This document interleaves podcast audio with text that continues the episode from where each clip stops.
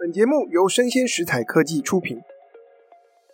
大家好，欢迎来到影视幕后同学会，我是冯博翰，在这里用经济学带你解读全球娱乐产业。最近啊，有一部非常夯的台剧在 Netflix 上映了，叫做《妈别闹了》，它集结了比利、贾静雯、柯佳嬿、寇世勋，众星云集啊，非常疯狂。又搞笑的爱情喜剧，三十多个语言，在一百九十几个国家都可以看到。所以今天在我们节目当中，就特别为大家邀请到《妈别闹了》的周全监制制作人，还有陈慧琳导演监制，来跟大家一起聊一聊这部剧啊，请两位跟大家打声招呼。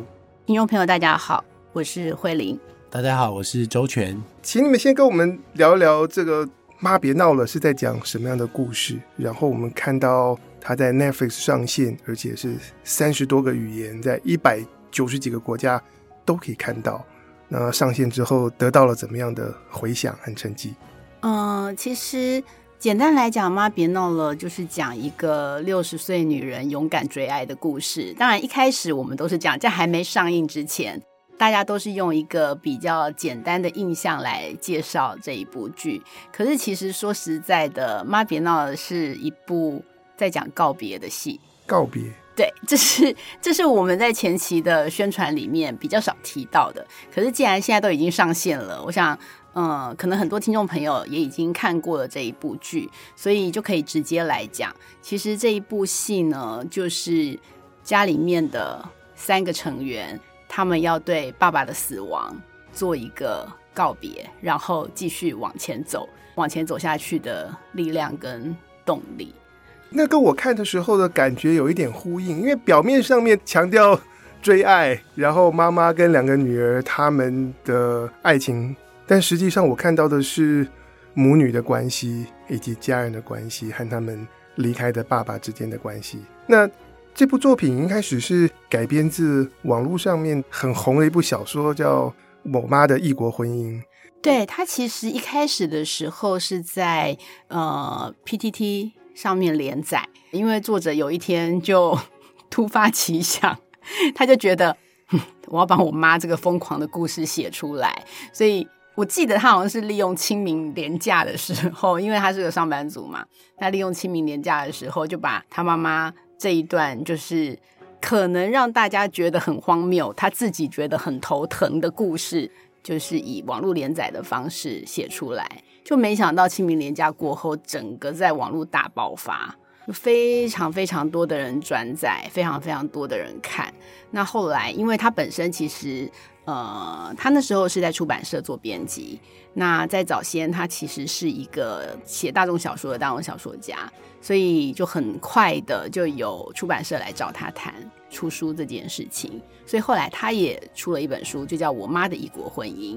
那把原来的那几万字的连载，再加上一些嗯其他的细节故事，然后就出了这一本书《我妈的异国婚姻》。对，我那时候读到的时候已经是纸本书了，但是我看了也不太敢相信这是真人真事 发展出来的故事。所以为什么会挑上这本小说，然后把它改编成剧？其实不是我们挑上，是我们被挑。对，是我们被作者挑上。对，是我们被作者挑上。因为那时候我正在拍，呃，你的孩子不是你的孩子，然后拍完正在做宣传。那那个时候，因为孩子要上映，我大学同学就跟我讲说，有个节目想敲你通告，你想不想去上？这样叫新闻哇哇哇。我说哈，新闻哇哇哇，嗯，我觉得，我觉得就对我来说，我的。我的痛好像跟那个节目的痛不太合，我也不太确定我去能不能胜任，就是去上新闻娃娃这件事情。可是后来我就转念一想，哎，就是孩子是在公共电视播出，那新闻哇哇哇其实是跟公视的观众群其实非常不一样的。所以如果我可以去上新闻哇哇哇，然后来讲为什么要拍《你的孩子不是你的孩子》这一部戏的话，或许可以达到更好的宣传效果，就是跨跨出我们的舒适圈这样子。所以后来我就去上了。那就在呃一起讨论的来宾里面，也有一位作家叫黄大米。那大米他就跟我交换名片，他就说他有一个朋友有出了一本书，其实非常适合影视化。那不知道我们兴趣，那我就跟他交换名片，然后请他就是让作者寄书给我这样子。我一收到书，我一看就，这不就是我之前也有转载的那一篇令我感到非常兴奋的文章吗？因为我觉得他妈真是太勇敢了，我觉得完全就是一个励志的故事，在当时还没有仔细呃填掉去。采访他妈妈、采访他妹妹跟他自己的故事之前，我我只觉得，因为他的确有一个非常耸动的标题，就是一个六十岁的台湾女性透过网络交友把自己嫁去澳洲，这每一个点都是爆点，就都是很精彩的故事，会让人家马上想点进去看，到底发生了什么事，他怎么办到的？其实我每一年都不停的在追小说，然后影视以及改编的新闻。所以从几年前，大概是二零一九年的时候看新闻，就说“妈别闹了”这个计划要启动，而且是用非常高规格的预算，单集制作费上千万的台币。这样做会不会很大胆？因为回到几年前那时候的台剧，可能很多贵一点的，就是单集三四百万。我觉得应该要从我们上一部戏谈起，因为因为因为其实我们两个是非常浪漫的双鱼座，我们两个很多重大决定都是三到五分钟我们就想透了就决定了。Okay. 对，所以其实跟作者碰完，我们就就是在咖啡厅外面，这个剧好像可以做，这个题材可以做。我们其实没有经过任何市场的填调，没有经过这样，我们就认为这个这个现在这个市场需要这个案子。对他，他会中。就是大家讲的有 guts。对啊，因为因为因为没有没有这么类型的的的故事啊。一个六十岁的女人上我之后，还勇敢追求爱，学英文，然后把自己嫁到澳洲，这个故事真的太精彩了。可是多数的那时候的台剧制作预算不会拉到那么高。主要其实我们当时的第一个考量就是他必须要出国拍摄。OK，那出国拍摄绝对不是一个三四百万的预算可以吃得下来的。那你如果要提高预算，然后再加上我们整体，就是我们想了一轮之后。我们其实很快就决定了这部戏的规格应该是怎么样子。那因为这个规格，所以我们必须要找到卡斯，而这个卡斯必须要让投资方愿意投资，这样我们才有办法继续做下去。所以其实第一步就是先把内容做好。我们已经有了一个 IP 了，是。那我们这个 IP，我们要找到合适的编剧来写。那当然，我们的第一桶金还是来自于文化部的辅导金。我们那时候是拿到那个跨平台、跨平台语音那个新媒体的新媒体的补助。对，那呃，有了第一桶金之后，我们更可以很顺利的去发展我们的剧本。那有了剧本之后，有了企划案之后，我们就去邀请演员。嗯、那那时候在想，呃，贾静雯跟柯佳燕是不二人选。呃，依照他们的年龄，然后以及他们从来没有演过这样子的角色，那又是一部喜剧，对，所以那时候其实我觉得我们虽然说平常看起来。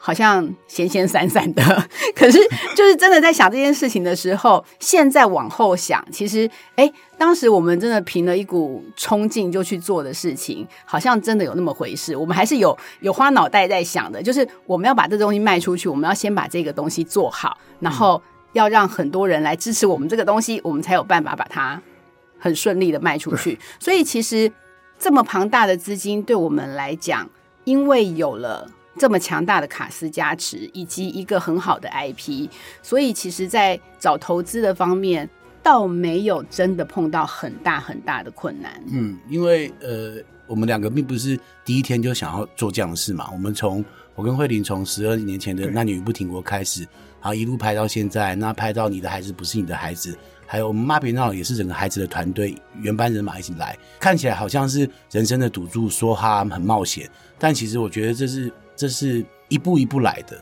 它并不是一天两天造成的。然后，那孩子其实预算其实大概只有妈别闹一半。那在一七年、一八年的时候，那时候是其实也是非常辛苦才有这样的质感。那为什么会有一千万这个数字？出国当然是一定的。那其实大家都说影集要电影化，但是影集怎么电影化？你第一个预算要符合符合真的真的电视影集国际的一电影集嘛？那一部电影以呃以国片一部三千万来说，其实你扣一半是一千五。就是四十五分钟是一千五，所以那时候我是这样子推算来一集影集一千万的，而不是说我是用电影的价钱推回来的。对，我觉得真的不是乱乱抓，因为我相信现在观众看到了质感，看到了整个，我相信这个影集是绝对有破亿的价值的。对，因为我们在国际平台上面对到的韩剧、欧洲的戏剧的制作预算，其实都还远比我们一集一千万还要高，哦，高非常高，高非常高，非常 高。我们可能整部戏是他们一集的预算。这里就是下一个问题了，因为我们把制作预算拉高，就表示它一定需要能够卖到国际平台、有国际市场。对，不然光靠台湾的观众再喜欢也没有办法回收，所以把预算拉高，面对到国际市场这个部分，会不会影响到你们回过头来对于这部戏的评估、编剧内容的策划？呃，我我觉得是一定会的，就是从你的镜头语言，从你的美术，所有的设计，你都必须要跟，你没有办法跟。国际平行，可是你至少要向国际看齐。我们可以看到很多画面上的丰富，或者是摄影机的选择上面，其实我们的预算都已经真的打到最底最底，然后去撑出那样子的画面质感。那其实我觉得最困难的，也是最冒险的一点，就是平台要不要买单？是因为我们是先拍再卖，那对我们来说是非常非常大的压力。会不会很紧张？呃，还是会。因为其实，在我上线十五号上线嘛，十六号一起床，哇，那个自由的感觉，那个包袱放下的感觉，那个真的是啊。可是导演就说：“你、你的、你、你、你包袱放下，我包袱才来。”因为他要去看，他会看了那些评论啊。那那你说，十个人里面有七八个人都喜欢你，不讨厌你；有两三个人讨厌你，不认同你。那那你代表算算成功吧？你不可能要求十个人、一百个人都喜欢你啊，这是不可能的啊，对啊。我我觉得一开始我们就凭着一股傻，真的是傻劲，因为我都跟他说，我觉得会，我觉得他们会买单。就像 碧丽姐那时候不答应我们的时候，我也一直跟他说会，我觉得碧丽姐一定会答应。就不知道为什么，我就会觉得只要你有那个心念，那件事情就一定会成功。这是我一直以来做事情的态度。像大家会觉得孩子拍不出来，可是最后我们还是把它拍完了。对，像妈别闹了。我们每次去申请辅导金的时候，大家都说你们没有备案嘛，我们就说没有，我们就是要碧丽姐。可是碧丽姐还没答应。对，或者是说那么多预算，你们找得到投资方吗？对啊，对。可是我们也找到了。就是我觉得影视行业基本上还是一个做梦的行业。我常常会觉得说，呃，对，他的确很辛苦，的确大家面面临到很多很现实的问题。那为了现实去妥协，当然我以前也妥协过啊。就是比如说我拍三立偶像剧的时候，那时候真的是穷到。我们会把自己家里的椅垫，然后什么东西都搬到现场去放，因为美术没有钱做这件事情。对，可是你为了你自己的作品，你你为了你的你你你你你的你你你的你的剧你的作品，让观众看到说哦，这这这这是陈慧琳作品哦，你不能让他看到家里都没东西嘛，所以你这是开车从 从家里把那些东西载过去，你也得载过去。那我也经历过这样子的时候，也经历过一百二十万拍一集。嗯，我们那时候雨不停国，呃，十二年前就雨不停国是一百二十万一集，含税六集。我现在其实回想，我都想我们两个人怎么拍完？因为现在一百二十万两天 MV 就就烧光了。对啊，那个时候真的不知道怎么把它拍完的。你们在做这个比较大预算的制作的时候，有没有去评估说这个故事其他国家的观众会不会买单？因为在台湾，至少我们网络上面还有读者是喜欢的。嗯，那怎么去评估去判断？其他国家语言文化观众的反应，其实比如说六十岁追爱这件事情，我相信在国外这不是一件新鲜的事，因为我觉得我我觉得外国人他们在对于自我的追寻上面，尤其是女性，通常就是比较高的，因为从小教育的关系，他们整个生命的生命的教育，然后自我价值是跟亚洲完全不一样的。这个故事如果只放在妈妈的爱情的话，或许她可能真的就只能在亚洲成型，因为亚洲的女性。通常就是到了一定的年纪之后，可能就会放弃自己，啊、然后放弃放弃爱情，嗯、为家庭牺牲，为孩子牺牲，没有自我这件事情。那我觉得或许在亚洲可以，可是我觉得相对来讲，放在放在欧美国家可能就不那么合适。所以其实，在最后我们真的在很深刻去讨论这个故事的时候，我们发觉告别这个主题其实才是最重要的，而这件事情是。只要是人都会碰到，是在你的生命历程当中，你一定会失去，你一定会不想失去，然后你还是必须要告别，然后你还要鼓起勇气往前走。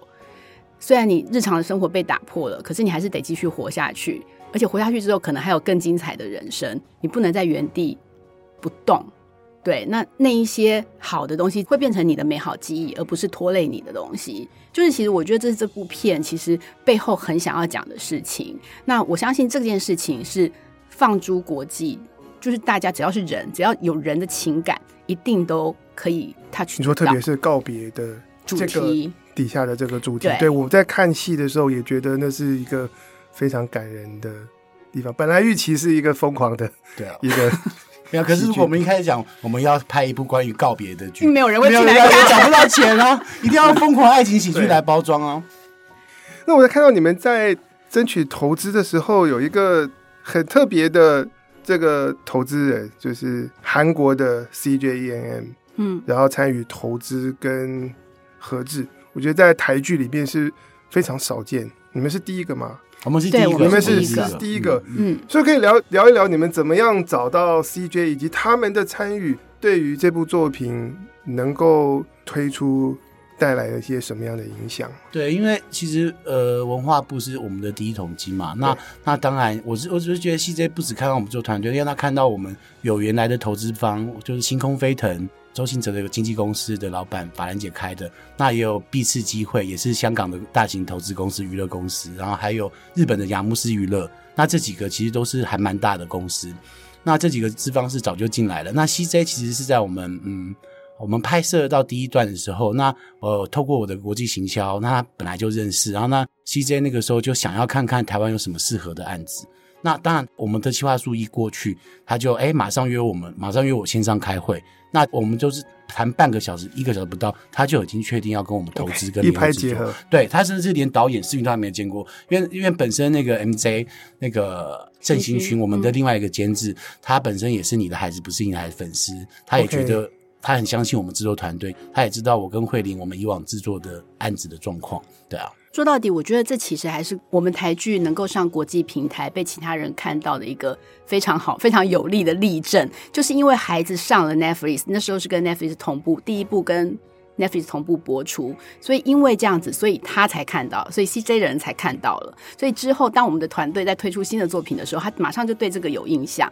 对，所以观众看是你们这部作品很很猛，但是其实背后是。一部作品有一部作品长期的累积下来的下来，然后靠过去的实力来争取到现在的机会。因为每一部片其实都是一个学习，那中间一定会有错误的判断，或是或是失败的教训。但是要怎么样吸取教训，下一步不能再犯？我觉得这也就是经验的累积。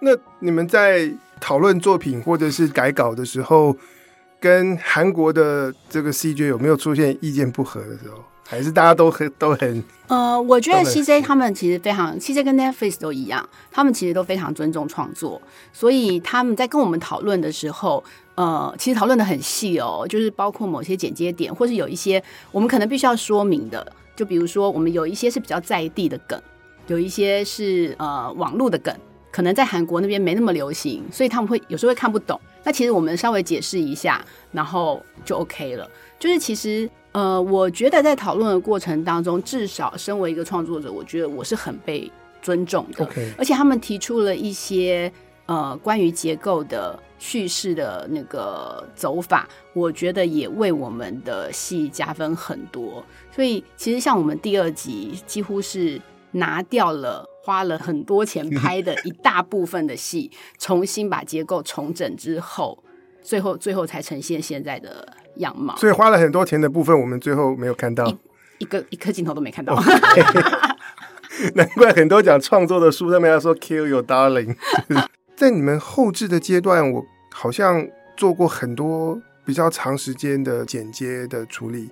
对，因为我觉得台湾的喜剧类型比较单一，就是我们大家可以想象，从早期的嗯综艺节目、歌厅秀留下来的那一些喜剧梗。然后，甚至是朱延平主导的电影，就是其实我觉得台湾的喜剧比较没有像其他的类型片那么多样化。那我觉得对我来说，所有的类型里面最难的就是喜剧。我觉得让人家哭很简单，让人家笑真的非常非常非常难。那个节奏掌握要非常精准。对，所以那个时候呢，呃，比如说我们在一开始做编剧的时候，因为我们的编剧他其实是第一次写。长的片、长的影集的片子，还得过几次电影的优良剧本奖。那所以我们一开始在写剧本的时候，我们两个还一起去上了喜剧班。我们去上了袁泉琼老师开的喜剧班，连上了两期，然后看了非常非常多的喜剧，然后慢慢找出我们想要的类型，我们想要的方向。那其实，在初期剧本的时候，我们就已经翻过好几次。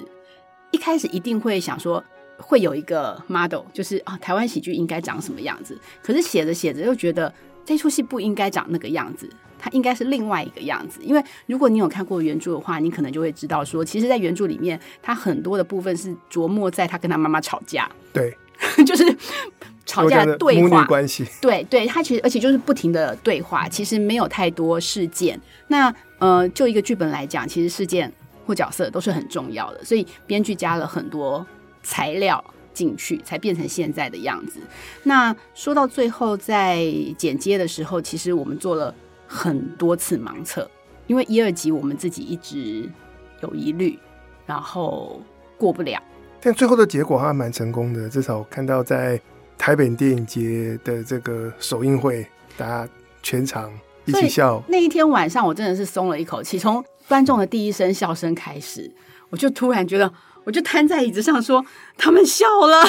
”其实，其实那个晚上我真的很满足，因为我拍的片从来没有让观众笑。这么开心，这么多人的笑声，对，因为我们平常就是喜欢跟家人朋友开心啊，笑啊，喜欢逗家人朋友，喜欢逗身边人开心嘛。那那同时间有六百人的欢笑，哦，那真的让很有成就感。我就跟慧玲说，哦，以后我们 有喜剧的本，我们不要放弃，我们还是要做喜剧做下去。对，因为我朋友常常都跟我说，慧玲拍的戏都好苦哦。那个孩子我看了一次，又不想再看第二次。对，我自己看，打开来看。我自己看孩子，我看完一次，我也不想看第二次啊，太太痛苦了，太纠葛了。那我蛮好奇，这个你们的盲测是怎么样进行？我们是嗯，我们让他们看毛片，因为基本上那时候都还在出就是定检的阶段。那我们是邀请，透过朋友邀请朋友的朋友.然后朋友的朋友的朋友，绝对不是我们认识我们的人，因为那样会有情感投射。Okay. 不管怎样，他们都会觉得嗯、哦、很好看，很好，他们不会讲实话。然后我们就会在旁边观察，就有点像我们是没有，我们是没有隔一面镜子观察了.我们就是直接坐在现场观察。就是大家会不会笑，笑点在哪里？可是那个盲测很困难的是，因为一般观众其实不太能够看毛片，嗯，没有音乐，没有音效。哦，那他们还要加一点想象力。所以，所以其实会大概找三分之一业业内的人来看。OK，然后其实呃，一方面请他们填表单，一方面看他们的反应，还有看完讨论哪一个点哪一个点，然后我们做记录。我们大概是做了三次的盲测，所以你们是用观察的。我以前以前看美国他们做盲测，有有一些很炫的，还有工具手上拿一个摇杆，就是按一下按一下，喜欢就往右边转，不喜欢就往左边转。或者像以前看到芝麻街，他们还有那个眼球追踪仪，嗯，然后看你的是不是全神贯注在看，然后来判断说作品要怎么改。我们是用最阳春，可是又是最直接的方式，土，土，土炮的方式。对 对，我们但是我觉得台湾拍戏真的都是手工业，都用这种土炮的方式做。对，可是我觉得经验是要慢慢累积的，所以这个这个做法很常见嘛？你们以前的作品没做过，没有做过，是第一次。对，以后会继续使用。我觉得会，我觉得要必须要，因为需要数据，需要数据。对，然后这样子我们也可以累积做盲测的相关的经验。对，而且我需要，我我觉得反而需要更有规模的。对，然后就是那个分众更、更、更精密的，对。因为包括我们后现在后面的案子，从企划大纲、人物，其实就开始有些会做做去盲测、做数据分析。OK，哎，是在初期的时候，对，因为我因为我们接下来要做的剧就一点也是有一点年代。那呃，比如说有一些过去很红，然后我们自己觉得我们在台湾觉得自己很就觉得很红，比如说像好了，举一个例子，比如说楚留香。如果你把楚留香放到戏里面，你能够打到新加坡的观众吗？能够打到香港、马来西亚的观众吗？就是需要靠大数据去帮你推算，是他有没有办法？楚留香哦，是不是大多数人都知道？如果大多数人都知道，你这个梗就可以放进来。因为像这一次，我们其实用的比较多，是我们我或编剧，我们这些旁边周遭的人共同的生命经验，是就是比如说我们用了碰碰。可能有些人不知道碰碰是谁，那那可能是比较年轻的，比较年轻不知道碰碰是谁。像黄香莲，那黄香莲一出现，大家就说哈，他是黄香莲，就是大家会有会对这些东西有共鸣，会去讨论。那基本上一部戏出来有讨论，真的就是一件好事。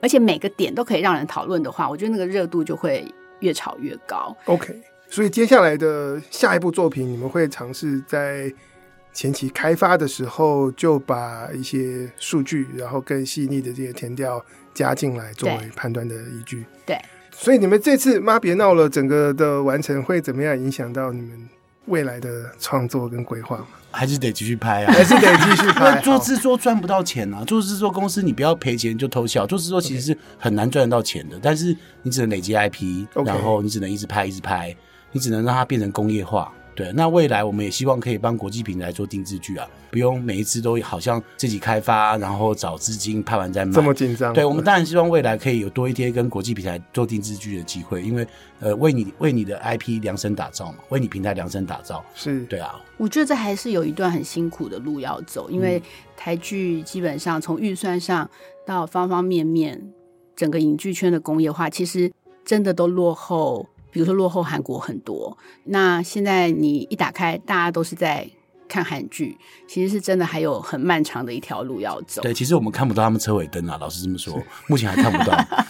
但是很高兴有你们这样子会愿愿意努力，因为我觉得我从一个观众的角度，我觉得大家做这个小预算的东西，你做再多，你累积的经验其实没有办法直接复制套用在大预算国际化的东西，所以我们会需要有像你们这样的。导演跟监制非常勇敢的一步一步，对，因为以往台剧我们拿到预算、拿到剧本，通常就是主创开始开啊，预算不够，那我们开我们开始怎么执行这个剧本？是，我们要删我们这样。可是妈比闹不一样，妈比闹是导演跟主创、摄影、美术，你们想吧，编剧你们想吧。我们我们要要有创意，你得用预算来支撑。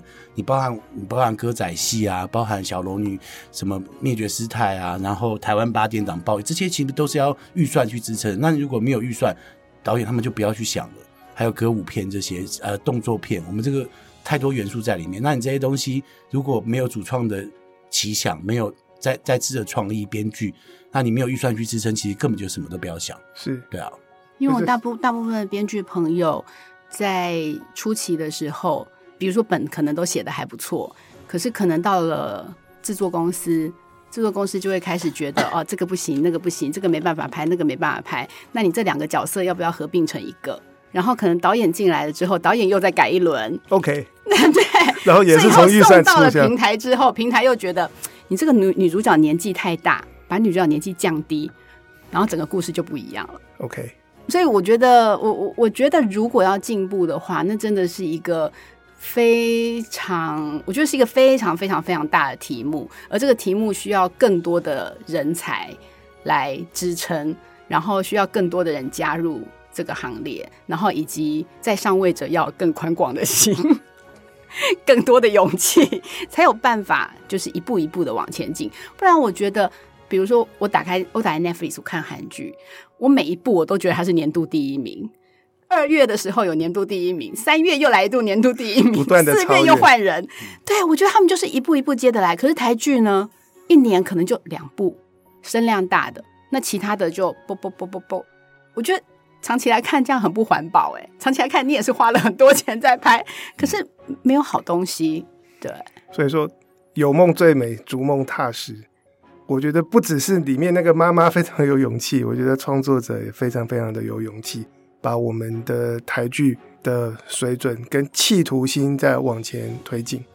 所以今天很高兴跟大家推荐啊，聊一聊在 Netflix 上面很夯的台剧《妈别闹了》，也很高兴啊，周全监制跟陈慧玲导演来到我们节目当中。那我们今天就在这里到一个段落，跟大家拜拜。拜拜拜拜拜拜，大家继续追马别闹喽，拜拜。OK，好，那欢迎按赞追踪，并且给我们的节目五颗星。我是冯博翰，影视幕后同学会，我们下次见。